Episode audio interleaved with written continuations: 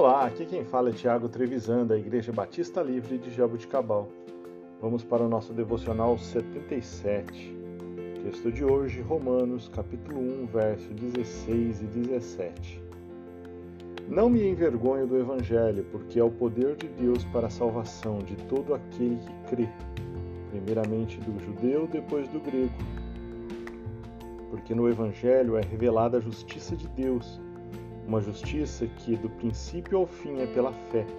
Como está escrito, o justo viverá pela fé. Estes versos são muito importantes para toda a fé cristã, para toda a tradição cristã.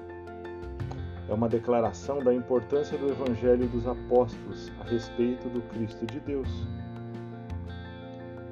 Foi estes versos que Martinho Lutero, quando estava cumprindo uma penitência, se lembrou dos versos citados por Paulo, relembrando o profeta Abacuque, que o justo viverá pela fé. Todos nós falhamos em algum momento de nossa vida e nos envergonhamos por isso. Algo que tenhamos feito. Quem nunca se envergonhou ou se arrependeu por algo do seu passado, não é mesmo? Mas o que o apóstolo Paulo nos diz aqui é que o Evangelho de Cristo tem poder de nos libertar desses pesos do passado e nos redimir e salvar. Certamente as boas novas do Senhor não são para nos envergonharmos, mas sim para que, à medida que vamos sendo alcançados pela verdade do Evangelho, possamos retransmiti-las para o maior número de pessoas que pudermos, pois desta forma, mais pessoas podem estar sendo salvas pelo poder que há no nome de Jesus Cristo.